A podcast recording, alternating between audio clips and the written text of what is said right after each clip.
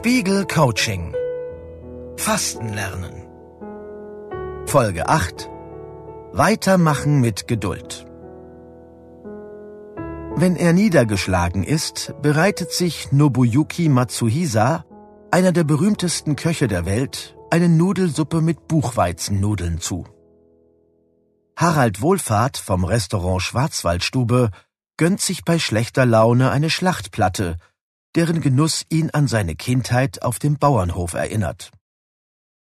Und der Brite Jamie Oliver kredenzt sich Hühnercurry, Burger, Pasta aller Art sowie Torten, wenn seine Stimmung mies ist. Trostessen nennt man das. Die meisten Menschen greifen in Momenten der Traurigkeit oder unter Stress allerdings zu weniger herzhaften Nahrungsmitteln als die drei Starköche. Vor allem Schokolade gilt als verlässlich, wenn es darum geht, in dunklen Stunden Glück zu stiften. Erinnerungen spielen eine wichtige Rolle dabei, welches Nahrungsmittel als Trostessen empfunden wird. Sie werden durch spezifische Geschmäcker und Gerüche hervorgerufen, etwa wenn der Duft von Apfelkuchen oder frischen Erdbeeren mit glücklichen Tagen in der Kindheit assoziiert wird. Wer als Kind im Krankenbett stets mit Grießbrei gesund gepflegt wurde, wird diese Speise sein ganzes Leben mit elterlicher Fürsorge verbinden. Dass Trostessen so schnell seine Wirkung entfaltet, liegt auch daran, dass bestimmte Speisen symbolisch das Konzept sozialer Beziehungen im Gehirn repräsentieren.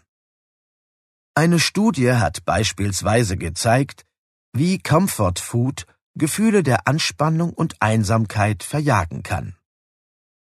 Warme Speisen wie Suppe, Kartoffelbrei oder Milchreis, aber auch Tee eignen sich dafür besonders gut da Wärme zusätzlich für Entspannung steht, während etwa ein Apfel eher mit Kälte, Leistung und Stress assoziiert wird. Mit solchen kritischen Momenten haben Sie sich in den vergangenen sieben Folgen des Coachings immer wieder beschäftigt. Das Fastentraining hat das Ziel, Fastenphasen und Momente des Verzichts in den Alltag einzubringen. Dafür haben sie verschiedene Übungen kennengelernt.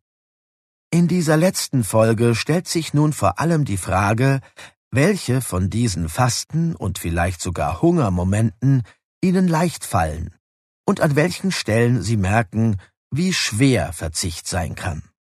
Deshalb hören Sie nun nochmal alle Aufgaben und Übungen, die während des Coachings vorgestellt wurden. Esspausen in den Alltag integrieren, indem man das Frühstück nach hinten verschiebt und das Abendessen etwas vorverlegt. Esspausen in den Alltag einbauen, indem man das Frühstück weglässt. Esspausen in den Alltag einbauen, indem man nur drei Hauptmahlzeiten isst und nicht, wie oft gewohnt, fünf kleine Mahlzeiten. Etwas weniger arbeiten zwei bis vier Stunden in der Woche, dafür mehr ausruhen und entspannen. Kleine Atemübungen zur Entspannung in den Arbeitsalltag einbauen. Mehr Esskultur pflegen, den Tisch schön decken. Oder kochen und oder gemeinsam essen. Und in Ruhe essen. Sich eine schöne Tasse oder ein schönes Glas kaufen um das Wasser- und Teetrinken zu zelebrieren. Ungesunde Lebensmittel durch gesunde ersetzen, zum Beispiel Weißmehl durch Vollkorn, Zucker durch Obst und Gemüse. Lebensmittel essen, die den Stoff Spermidin enthalten, zum Beispiel Weizenkeime, Cheddarkäse, Pilze, Nüsse, Äpfel, Birnen. Ketogene Mahlzeiten zu sich nehmen, um Fasteneffekte zu erzielen, zum Beispiel in Öl gebratenes Gemüse. Schwarzen Kaffee trinken. Phasenweise auf Smartphone oder Fernsehen verzichten. Das Zwischendurchessen reduzieren, indem man bei den Hauptmahlzeiten genug isst. Nicht essen, wenn man wütend oder traurig ist. Versuchungen reduzieren. Snacks wegpacken. Sich fragen, welches sinnliche Esserlebnis man vermisst und es mit gesunden Lebensmitteln verwirklichen. Entscheiden Sie, ob Sie in den nächsten Wochen eine dieser Übungen weiterführen wollen. Falls Sie mit dem Intervallfasten gute Erfahrungen gemacht haben, bei dem Sie jeden Tag nur in einem begrenzten Zeitraum essen, wäre es ein Gewinn, einfach dabei zu bleiben. Esspausen sind eine Art der Ernährungsumstellung, die man langfristig durchführen kann und die immer einfacher wird. Falls Sie das Intervallfasten nicht so begeistert hat, Sie aber ein oder zwei andere Empfehlungen weiter umsetzen wollen, ist das ebenfalls ein großer Gewinn für Ihre Gesundheit und auch eine Möglichkeit, dauerhaft weniger und bewusster zu essen. Ein Wort noch zu den Punkten, die nicht funktioniert haben. Belasten Sie sich damit nicht, doch behalten Sie weiter im Hinterkopf, wie schwer es für Sie war, zum Beispiel eine Woche nur eingeschränkten Zugriff auf Ihr Handy zu haben oder aufs Zwischendurchessen zu verzichten.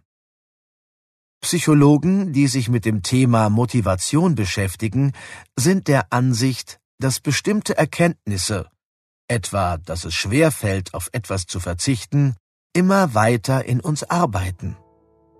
Irgendwann kommt dann ein besserer Zeitpunkt. Und dann kann man sich all dem, was nicht so gut funktioniert hat, nochmal widmen und einen neuen Versuch starten.